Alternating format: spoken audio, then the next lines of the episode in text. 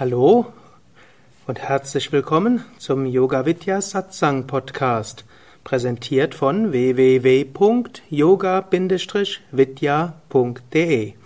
Mein Name ist Sukadev und dies ist ein Mitschnitt aus einem Vortrag, den ich gehalten habe während eines spirituellen Retreats im Yoga Vidya Ashram Bad Meinberg. Prana und Gemütszustand hängen stark zusammen. Hm? Wenn der Prana-Zustand niedrig ist, dann ist auch der Gemütszustand eher träge, tamasik und dann, so wie gestern in einer Frage stand, hm? dann fällt man in die alten Muster zurück. Man kann sagen, wenn das Prana hoch ist, dann wird alles belebt, was subtiler ist und ist das Prana grobstofflich, dann wird alles belebt, was irgendwo auf eine ja, grobstoffliche Weise in unserem Geist denkt. Und das kann man zum einen auch nutzen mit der Nicht-Identifikation. Wenn man, wenn man zum Beispiel aus irgendwelchen Gründen mal eine Weile weniger hat praktizieren können, zum Beispiel weil man eine Grippe hatte oder weil irgendwo ein Umzug anstand oder man Überstunden machen musste oder Kind krank war oder was auch immer. Und dann wird sehr häufig das Prana sinken. Wenn das Prana sinkt plötzlich, denkt man, man muss mehr schlafen, plötzlich hat man Lust auf Fernseh gucken oder mehr ins Restaurant zu gehen oder findet sich stundenlang auf Facebook surfend wieder und nicht auf den inspirierenden Zitaten von Swami Shivananda, sondern bei irgendetwas anderem. Also die Patanjali sagt im Yoga Sutra, alle Samskaras bleiben in uns. Man sollte sich niemals sicher fühlen. Wenn irgendjemand zum Beispiel mal sagt, da bin ich drüber hinaus oder da bin ich längst weiter. sehr oft, wenn jetzt mir das jemand sagt, dann habe ich ein Stoßgebet, möge deine Landung sanft sein. Der Same Vishnu hat uns so noch hat gesagt, er ist sich nicht sicher, ob er bis zum Rest seines Lebens auf dem spirituellen Weg bleibt. Dann sagt er, wenn man schon so viele Jahrzehnte gegangen ist mit so Intensität und jetzt die Vorstellung, dass man da drunter fällt, ist keine schöne, aber man kann sie nicht ausschließen. Daher, man soll auf der Hut sein und im Sadhana nicht nachlassen. Und wenn man dann doch aus irgendwelchen Gründen dort ne, aus der, hm, man kann aus der Schwingung gerät, so kann man das sagen. Und dann, anstatt jetzt all seinen Gedanken nachzugehen und geben und wünschen, die man hat, sagt man, aha, plötzlich sind all diese Gedanken und Wünsche wiederbelebt, die ich gedacht hatte, die gar nicht mehr so stark sind. Vermutlich ist mein Prana-Zustand irgendwo niedrig. Ich kann da vielleicht jetzt erstmal nicht viel machen, ich muss es halt noch eine Woche aushalten und dann am besten buche ich dann ein neues Yoga-Seminar oder ein Yoga-Kurs oder Workshop oder verabrede mich mit jemand anders, dass wir dann mal drei Stunden zusammen üben oder verabredet sich mit sich selbst und sagt, dann werde ich es machen. Und dann praktiziert man intensiver, kommt die Schwingung nach oben und dann sind auch wieder die höheren geistigen Fähigkeiten aktiviert. Das ist so hm, die, insgesamt das Konzept von Kundalini und Hatha Yoga. Es ist schwer, direkt am Geist zu arbeiten. Also arbeiten wir am Prana. Indem wir am Prana arbeiten, ändert sich was im Gemütszustand. So ähnlich wie ihr auch wisst? Wenn man sich wenn ihr irgendwo frustriert am Tag seid, dann geht am Abend in eine Yogastunde, dann ist der Frust sofort weg ohne dass man darüber nachgedacht hat und ohne dass man jetzt psychotherapeutisch dran gearbeitet hat und ohne dass man irgendwas gemacht hat, außer etwas Prana-Wirksames gemacht und dann ist das Prana höher, ist der Rest verschwunden. Swami Venkateshanan hat mal so gesagt, sehr viele Probleme sind nicht lösbar, sie sind nur transzendierbar. Also man kann darüber hinausgehen, indem man einfach sein Prana dort erhebt. Das ist so, wenn man Berg hochgeht und irgendwo unten sieht man, das sind alle möglichen, da ist viel Abfall und alles. Und jetzt könnte man sich damit aufhalten, die ganze Zeit den Abfall so sauber zu machen. Oder man geht weiter nach oben und weiter oben ist kein Abfall. Der Nachteil bei der Geschichte ist, wenn man dann runterkommt, dann ist der Abfall wieder da. Und deshalb wird empfohlen, nicht nur den Weg der Prana-Erhöhung zu gehen, denn an den Samskaras arbeitet man nicht, sondern man geht den Weg der Prana-Erhöhung und nutzt das dann auch, um seine Samskaras zu verändern. Das heißt letztlich an den hochkommenden Unreinheiten irgendwo zu arbeiten. Das heißt, man lernt sie auszuhalten, aber vieles einfach, indem man es transformiert im Alltag eben. Wenn man dann konfrontiert wird mit Ärger, mit Eifersucht, mit Gier, mit äh, Frustration, mit Schüchternheit, mit mangelndem Selbstwertgefühl und so weiter, dann geht man es an, eins nach dem anderen. Wie geht man zum Beispiel Schüchternheit an?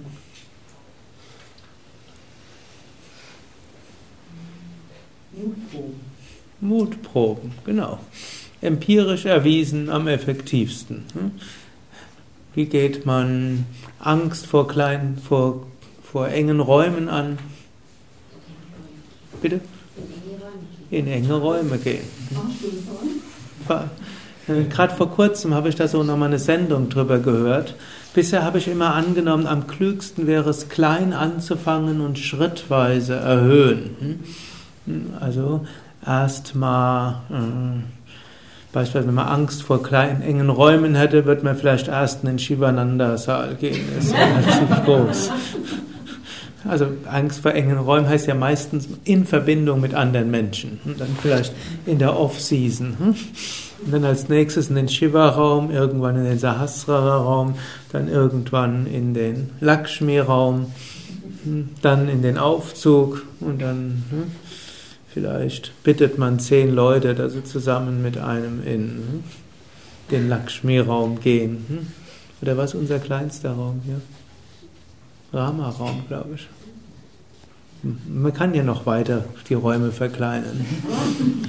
Der hat aber so erzählt, das war so ein, ein Psychiatrieprofessor, die effektivste Weise wäre einmal recht extrem und drei bis vier Stunden am Stück. Und da würde man, denn so lange könnte kein Mensch ängstlich sein. Das wird nach einer Viertelstunde wird die Panik größer, nach einer halben Stunde noch größer und nach einer Stunde wird sie langsam weniger werden und nach zwei Stunden wird man gelernt haben, die Panik vergeht und nach drei Stunden wäre es dann okay. Ja, brauchst eine Traumatherapie, oder? Nee, nee. Der, also der spricht, der spricht als Psychiater, der, der also nicht mit einfachen Fällen zu tun hat. Das ist nicht solche, die mit Wohlfühlkrankheiten zu ihm kommen, sondern das sind solche, die wirklich schwere Probleme haben. Also der hat gesagt, und er hat, er hat auch schon empirische Studien dazu gleich mit, den, den bisherigen Ansatz Entspannungstechniken, Lernen, tiefe Bauchatmung und dann vom Klein, Großen ins Kleine. Vermutlich, er sagt, das wirkt auch, aber effektiver wäre es und dann erstmal mit einer anderen Person dorthin gehen. Er sagt am besten allein. Das wird er die Leute anweisen und ja, wird dann draußen auch vor der Tür warten. Ja, aber die müssen allein rein, müssen da allein drin sein. Gut, wie das jetzt bei Schüch, das ist jetzt bei Phobien. Hm? Oder angenommen, jemand hat Angst vor Spinnen, hat er gesagt, das Effektivste wäre, eine dicke Vogelspinne in die Hand zu nehmen und die eine Stunde zu halten dann wird die Spinnenangst dauerhaft aufgelöst. Gut, also ähnlich. Angenommen, ihr habt Angst zu sprechen, wäre es am effektivsten, ihr gebt eine ganze Woche Seminar von morgens bis abends. Und zwar nicht nur eine halbe oder eine Dreiviertelstunde oder eine Stunde. Hm, am effektivsten wäre es, ihr würdet das von morgens bis abends machen, mindestens drei Einheiten und dann am Ende der Woche wäre es vermutlich überwunden. Oder hm, kann man sich noch mehr einfallen lassen? Gut, und so bei vielen Dingen eben das Gegenteil von dem machen, wozu man Lust hat. Und das hilft, diese Samskara zu überwinden. So wie die Chinesen sagen, wenn du es eilig hast, dann geh einen Umweg. So lernt man Geduld. Leichter macht es, wenn man mehr Prana dabei hat. Ne? Ich habe, als ich die ersten Meditationskurse gegeben habe, und ich war ein schüchterner Mensch, ich habe immer zehn Runden Bastrika gemacht. Zusätzlich zu aller Hingabe, die ich auch noch entwickelt hatte und was mir dort alles noch gesagt wurde. Oder die Angst zu singen. Ich hatte auch mal eine Angst zu singen entwickelt. Irgendwo, ich war zwar irgendwann mal im Kinderchor gewesen, aber mit dem Stimmbruch danach lief eigentlich nicht mehr viel. Hat mir auch der Musiklehrer gesagt, ich solle bitte schweigen. eine tolle Motivation, oder? Gut, und dann bin ich eben in Yoga-Zentrum eingezogen und dann habe ich dann auch gesungen. Und dann musste auch jeder muss Jaya Ganesha anleiten und auch mal ein Kirtan singen. Und es ist irgendwie mir aufgefallen, wenn ich an der Reihe war, dann sind nach der Meditation zwei rausgegangen und einer immer. Irgendwann hat er das sogar gesagt, er ein professioneller Musiker, könne sich die Ohren nicht ruinieren, das Gehör nicht ruinieren lassen. Das hat dann nicht dazu geführt, dass ich dann viel, dass ich dann besser gesungen habe. Denn gerade dann, wenn man Angst davor hat, man singt nicht gut genug, das hat ja eine gewisse Wirkung. Gut, und dann bin ich irgendwann mal nach Berlin gegangen, also wurde ein, jemand eingeladen vom Zentrum und das halt, und da habe ich eben erst einen Hatha-Yoga intensiv gegeben, danach Meditation intensiv, also es ging, Hatha-Yoga war von 18 bis 19.30 Uhr, Meditation von 19.30 Uhr bis 21 Uhr und dann haben die dann noch gefragt, ob, ich, ob wir danach noch Mantra singen könnten und jeden Tag eine Stunde Mantra singen von 21 bis 22 Uhr. Die hatten das, einer, der, der das Ganze arrangiert hatte, hatte das mitbekommen, hat das einmal mitgemacht, fand das toll. Es ist, war nicht so die Zeit wie heute. Inzwischen hat jeder mal was von Mantras gehört und man kann ja inzwischen in den meisten CD-Läden Mantra-Gesänge irgendwo kaufen. Hab, vor kurzem ist mir das mal aufgefallen, wo ich mal überprüfen wollte, gibt es irgendwas, was mir gefallen würde in so einem Laden? Also eine empirische Sache, unter 3000 CDs, ist da was? Gut, da habe ich ein paar Mantra-Sachen gefunden. Also damals war das reichlich unbekannt, aber einer hat es gehört und hat den anderen gesagt, ich werde den Zuckerdev dazu überreden, dass er auch Mantra singt. Gut, also es gab nur einen, der jemals Mantras gehört hatte und 15 andere, die von dem vorgeschwärmt bekommen haben. Dann habe ich die Flucht nach vorne angetreten und habe gesagt, es weiß ja eh keiner, wie es klingen soll. Also singe ich jetzt einfach eine Stunde und laut. Ich weiß nicht, wie man gut singt, aber laut wird irgendwie schon hinhauen. Gut, und wir waren ein toller Chor am Ende. Es hatte keiner gedacht, er könnte nicht singen. Ne? Und als ich zurückkam, hm, dann, dann habe ich dann gesagt, denen hat es gefallen zu singen, dann ist mir das auch wurscht, ob dieser Münchner Philharmoniker, ob dem das gefällt oder nicht. Ich singe nicht für ihn, ich singe für Gott und andere hm, sollen dort, können dort mitsingen. Und ab da konnte ich plötzlich den Ton halten und der Münchner Philharmoniker ist auch nicht mal rausgegangen, wenn ich gesungen habe. Also, hm, da ein paar Tipps. Jetzt habe ich hier einige weitere Fragen. Woran erkennt man die eigene Pflicht? Jetzt müsste man alle 18 Kapitel der Bhagavad Gita durchgehen. Die eigene Pflicht ist immer eine Zusammen, ein Zusammenspiel aus Prakriti und Karma. Also es gibt eine äußere Situation und aus der äußeren Situation ergeben sich Pflichten. Und dann kann man schauen, und wie kann ich meine besonderen Fähigkeiten darin einbringen. Also angenommen, man hat irgendeinen Arbeitsplatz und dann gibt es bestimmte Sachen, die dazugehören. Und wenn man nicht weiß, was dazugehört, was macht man dann? Ja. Fragt zum Beispiel den Chef. Oder man fragt seine Kunden oder man fragt seine Mitarbeiter. Irgendwo kriegt man raus. Hm? Das gehört zum Arbeitsgebiet. Und im, mindestens im Arbeitskontext, hm? wenn man die Prioritäten nicht kennt, kann man sie mit anderen ja absprechen. Geht typischerweise. Und dann kann man noch, dann schaut man außerdem, und was habe ich für besondere Fähigkeiten, die ich dort einbringen kann. Da muss man dann auch noch vorsichtig sein. Ich habe ja vorher davon gesprochen, von dieser Furchtgeschichte. Viele Menschen hm, haben eigentlich einige Fähigkeiten, aber trauen sie sich nicht einzubringen. Da muss man eben noch sagen, und angenommen, ich hätte jetzt keine Angst, hm, was wäre dann meine besonderen Fähigkeiten, die ich dort einbringen könnte? Und dann stellt man fest, viele Menschen heutzutage haben ein verringertes Selbstwertgefühl und schätzen ihre Talente niedriger ein, als sie sind. Irgendwie ist das mindestens meine Beobachtung.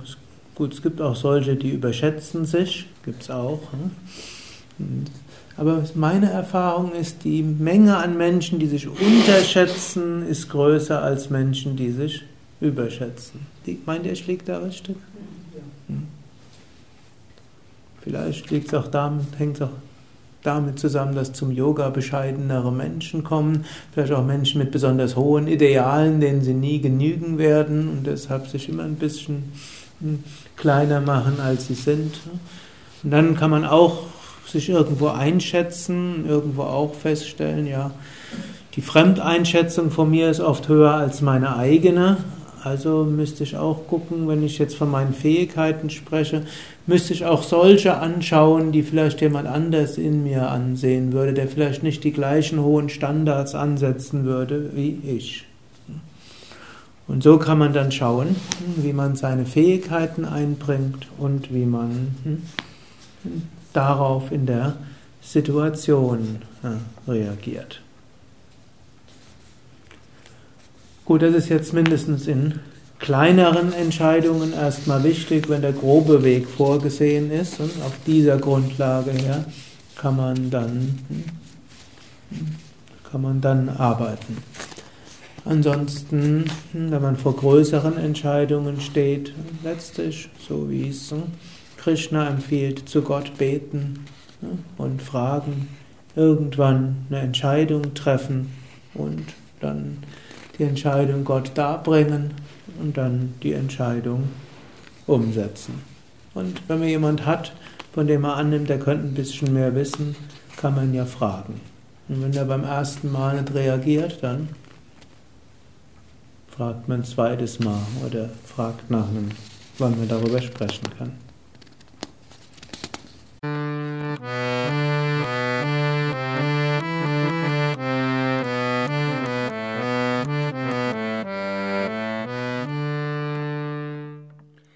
Das war die aktuelle Ausgabe des Yoga Vidya Satsang Podcasts. Mehr Informationen über Yoga, über Meditation und den spirituellen Weg unter www.yoga-vidya.de. Ich freue mich auf Feedback, auf Kommentare, auf Bewertungen in iTunes, Podster oder wo auch immer du diesen Podcast beziehst. Alles Gute, bis zum nächsten Mal.